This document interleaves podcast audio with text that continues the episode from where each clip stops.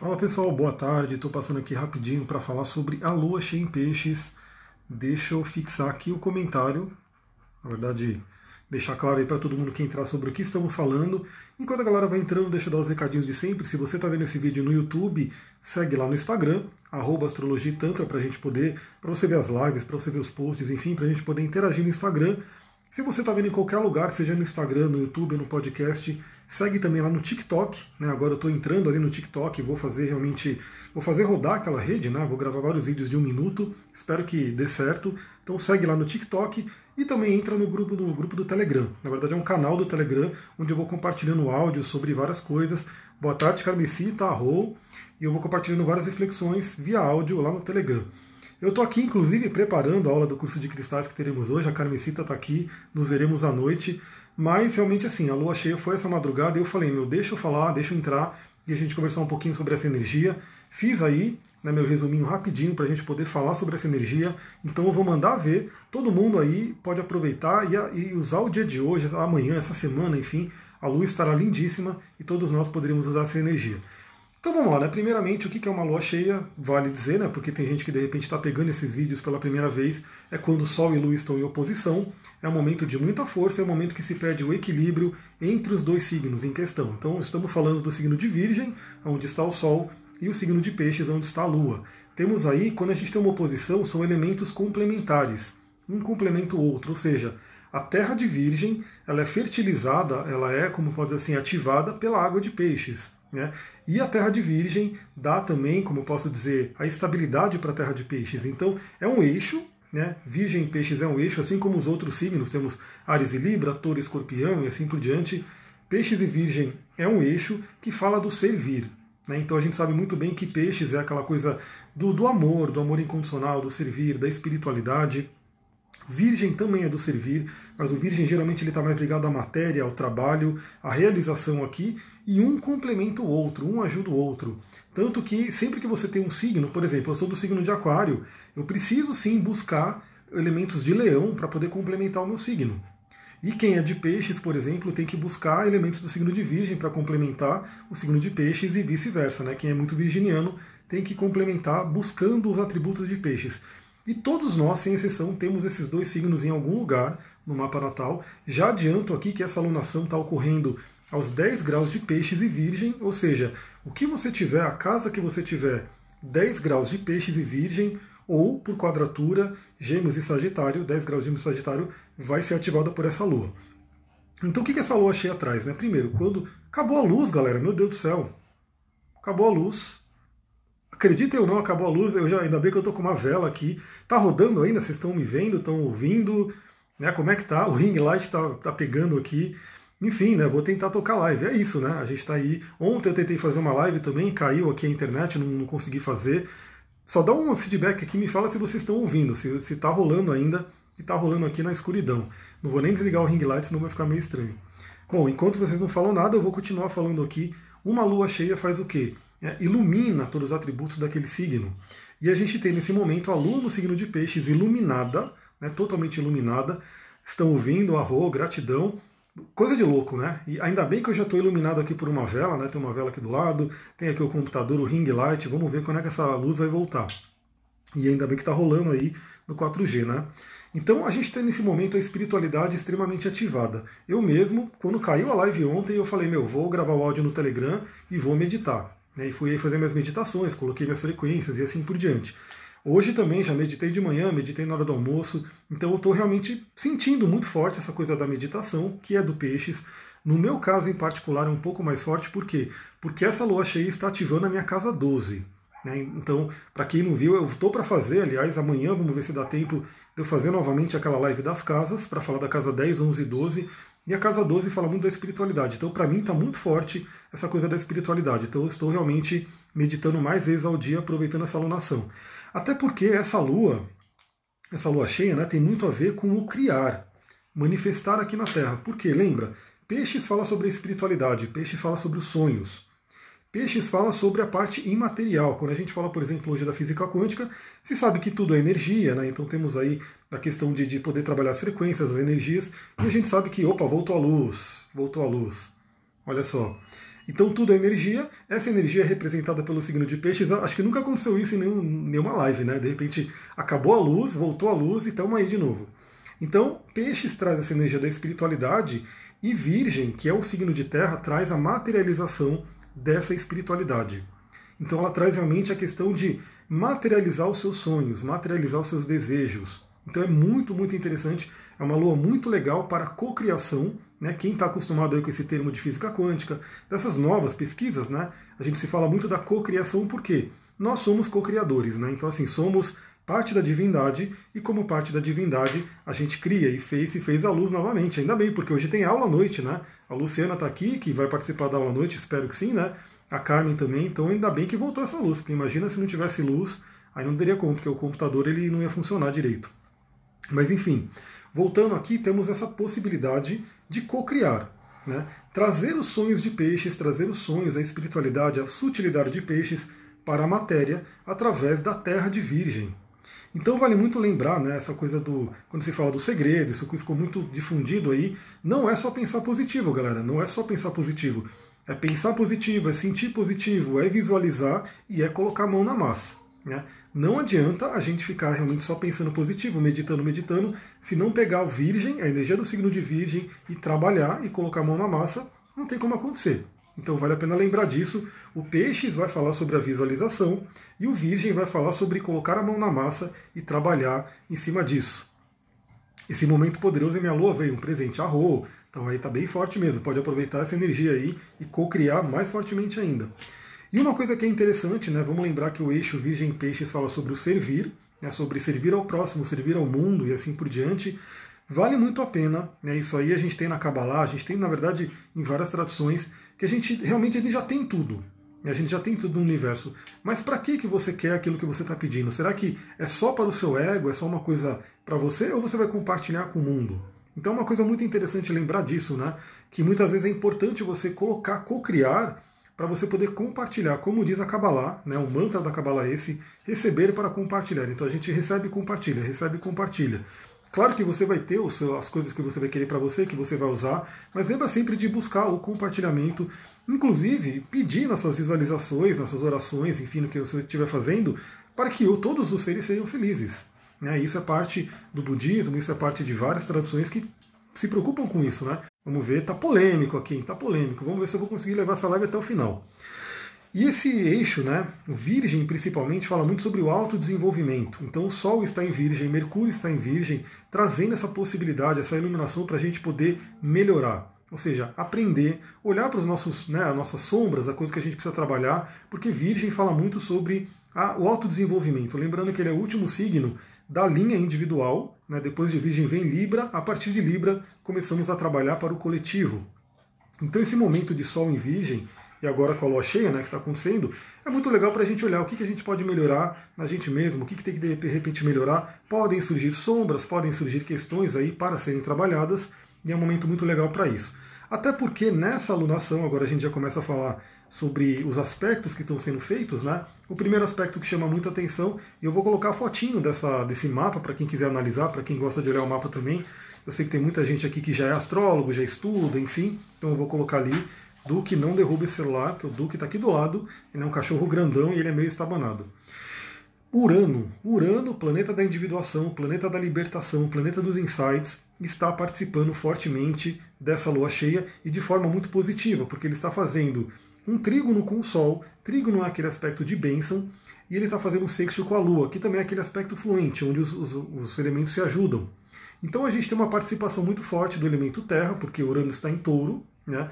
o Sol em Virgem, mais a água de peixes que vem né, molhar tudo isso e vem fertilizar toda essa terra. Então Urano ele está realmente mandando as bênçãos dele para a participação. Olá, Bárbara, seja bem-vinda.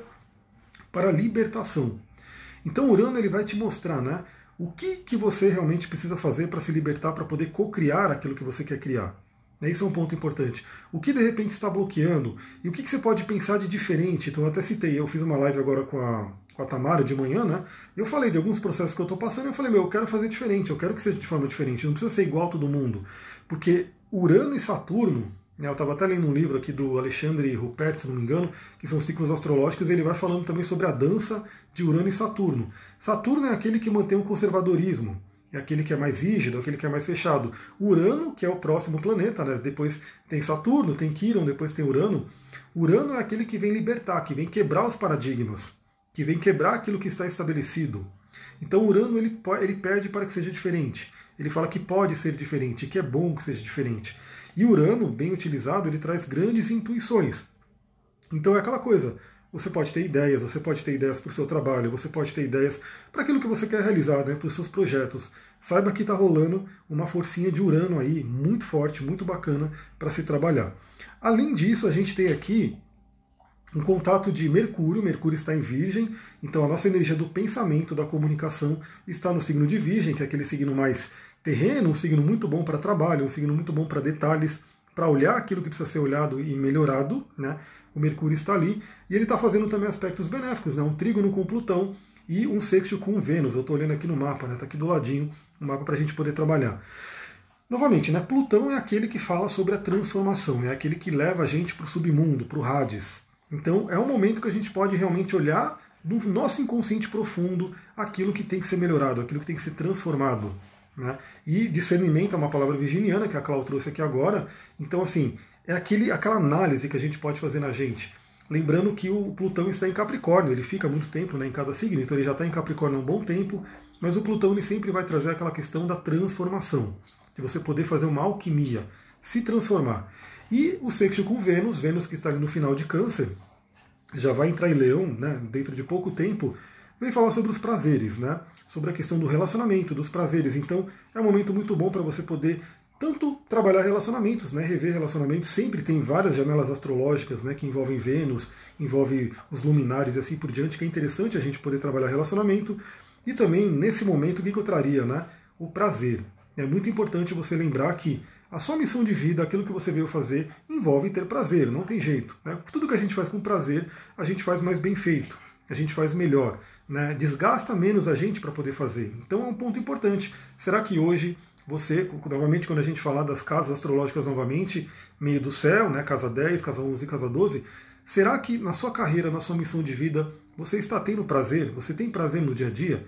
É um momento muito interessante para poder pensar sobre isso, porque é, muitas vezes você tem que reconhecer né, o prazer. Eu, como eu falei, a nossa missão envolve coisas que nem tudo são prazeres, nem tudo são flores, né? Tem coisas que são mais burocráticas, coisas que são mais chatas, mas realmente a gente precisa né, fazer essas coisas. Mas no geral a gente tem que ter mais prazer, né? A gente tem que ter prazer na vida. Tem uma pergunta aqui: escorpianos, escorpiões são sexuais? Escorpião, o signo de escorpião rege a sexualidade, sim, né? Mas tem que olhar o mapa inteiro. Né? Então, sim, geralmente escorpião fala da energia da sexualidade, escorpião, Plutão, Marte, casa 8, vai falar sobre essa energia, mas depende muito de cada um, né? Depende da pessoa. Lembrando que todo mundo tem escorpião no mapa em algum lugar, eu mesmo sou aquariano, mas tenho três planetas em escorpião, então eu tenho que olhar o mapa como um todo para ver a pessoa.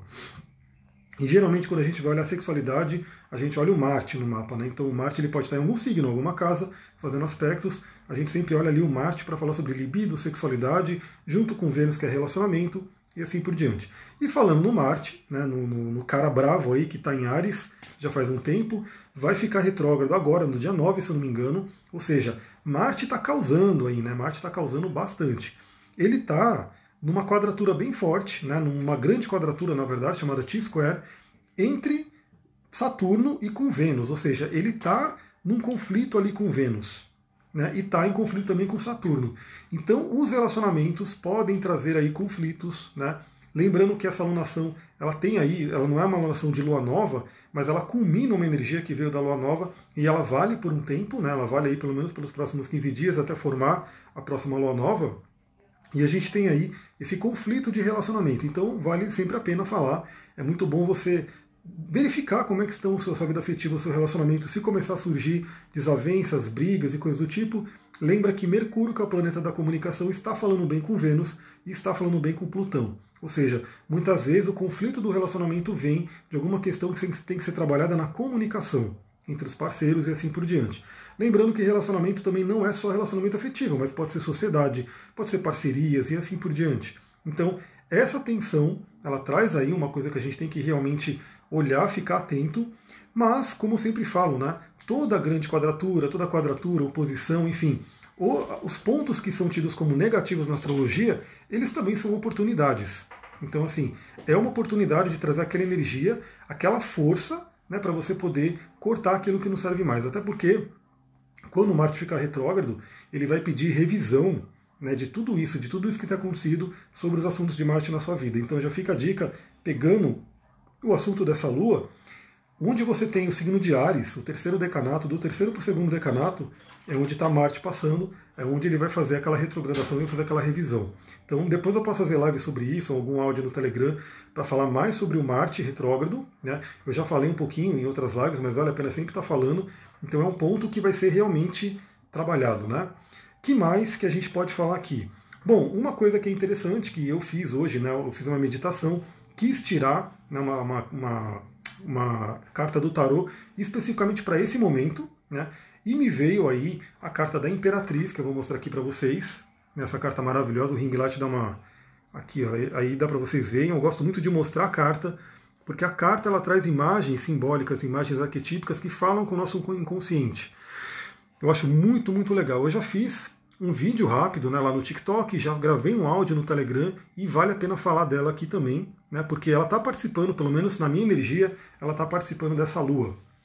Olha lá, a Cláudia viu no TikTok, arro. Bora pro TikTok, galera. Eu quero ver se eu consigo fazer com que ela, aquela rede fique bacana. Vamos ver se eu consigo me, me adaptar aos vídeos de um minuto, porque eu estou falando, falando, falando, de repente já passou um minuto. Mas eu vou dar um jeito de condensar e trazer um material bacana ali dentro de um minuto. Então essa carta aqui ela traz muito a questão da fertilidade da criatividade, da criação. Então olha que interessante, a gente está numa lua extremamente fértil, né? temos aí peixes e virgem, sonhos sendo materializados, sonhos sendo realizados, e sai aí a carta da Imperatriz, que fala sobre o feminino sagrado, fala sobre a Mãe Terra e fala sobre criatividade. Ou seja, eu até mostrei o simbolismo, a gente vai olhando, né? todo mundo tem que olhar esse simbolismo e o seu inconsciente vai interpretar muita coisa aqui. Mas olha a posição do braço da Imperatriz, né?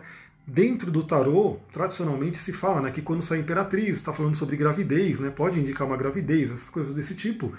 É, eu trabalho mais com a linha do autoconhecimento, mas quem trabalha com tarô para adivinhar futuro, para previsão, quando sai imperatriz, dependendo de onde sair, ela pode representar aí gravidez. Mas olha aqui que interessante, né? Ela não está segurando nada, ela só está com um movimento. Ou seja, como se ela estivesse segurando realmente um bebê, alguma coisa, porque ela fala da criação.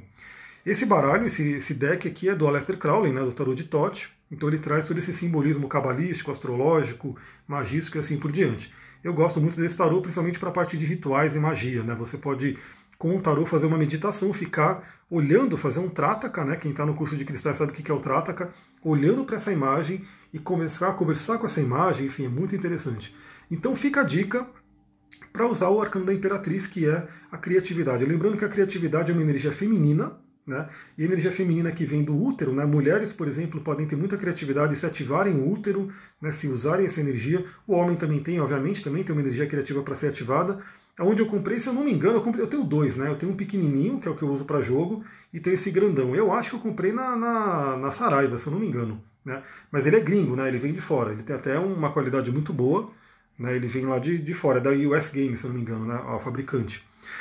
Então fica a dica aí da carta da Imperatriz. Aliás, se você gosta de tarô, fica acompanhando lá no Telegram, no Instagram, no TikTok, enfim, porque eu quero conversar, tra trazer cada vez mais sobre o tarô. Né? Eu estou querendo até fazer algum esquema de atendimento. Eu estou pensando numa coisa bem interessante. Primeiro, fazer um atendimento menor, só sobre só com tarô terapêutico, porque hoje o meu atendimento ele é longo, ele demora cerca de duas horas. Né? É, eu separo uma hora e meia, mas geralmente vai para duas horas. Então a gente realmente faz aí um, um atendimento bem profundo. Mas eu estou pensando em fazer um atendimento só do tarot terapêutico, mais rápido, né, num valor mais acessível, num valor mais barato, e também estou pensando em fazer um combo para quem faz o atendimento mais longo, depois fazer um retorno só com tarot. A Luciana perguntou: posso usar o Trataka para consagrar minhas cartas do tarot? Pode, na verdade o Trataka ele vai te ajudar, né, que é uma meditação, uma concentração, vai te ajudar a se conectar com a carta, né, com a energia da carta. Tem muitas coisas que a gente pode fazer, pode dormir com a carta, o meditar com a carta, enfim, muita coisa dá para fazer. Elas são imagens simbólicas, imagens mágicas fortíssimas, né?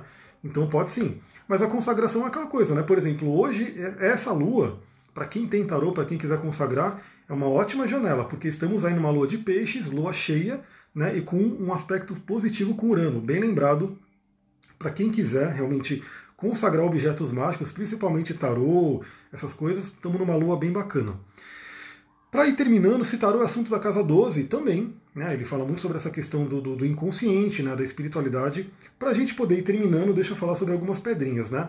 Alguma, uma já falei, já fiz um, um vídeo ali no TikTok, compartilhei aqui no Telegram, que são pedrinhas que você pode utilizar. Claro que para quem tem, né? É, para quem já tem pedras, para quem já utiliza, ouça as pedras. Então vai lá no seu cantinho de pedras ali, pergunta qual que quer trabalhar com você nesse momento. Eu estou dando algumas dicas por conta da, do conhecimento de cada pedra. Então, por exemplo, uma pedra muito ligada a, a peixes é a ametista. Né? Então você pode usar a ametista para se conectar com a espiritualidade, com os sonhos, com o mundo dos sonhos, né, da criatividade. E uma pedra ligada aí à virgem, energia mais terrena, pode ser o quartzo verde. Então ambas pedras são da mesma família. Né? Olha o fogo sendo refletido aqui nas pedras o fogo aqui que está aqui do lado. Então é uma duplinha muito legal para você usar nesse momento para quê? Para sonhar e criar. Inclusive o quartzo verde ele é uma pedra também de prosperidade, também uma pedra de abundância, ligada a Vênus, né, ligada à sorte, assim por diante. É uma duplinha. E essas pedras são legais porque é uma pedra, são pedras muito comuns. É muito provável que você tenha na sua casa essas duas pedras. A ametista mais clara ou mais escura? Olha, geralmente para a espiritualidade é mais clara, mas vai da que você gostar, né? A lembra, a mais escura está mais ligada a Plutão, a mais clara está ligada a Júpiter, e Júpiter é o regente de peixes. Mas aí vai do que você sentir. Bom, vamos lá. Outra pedra que é interessante, eu não sei se vai dar tempo de fazer o vídeo para o TikTok, mas para quem está aqui na live já fica a dica dessas pedras, que é a água marinha, né, que é uma pedra também muito ligada a peixes, ao mundo dos sonhos, à mediunidade, à conexão espiritual, e a esmeralda, né, que é uma pedra mais ligada ao plano terreno, mas também super magística, super da magia, uma pedra muito ligada aí. Olha que interessante, né? A pedra esmeralda tem a ver com a tábua da esmeralda, que foi onde Hermes Trismegistus deixou os ensinamentos herméticos, né? E Hermes, né, tem a ver com Hermes Trismegistus, que é o deus Hermes a Mercúrio, que é o regente de Virgem. Então é o magista, né? Então olha que interessante essa união da água marinha e da esmeralda, que são pedras da mesma família.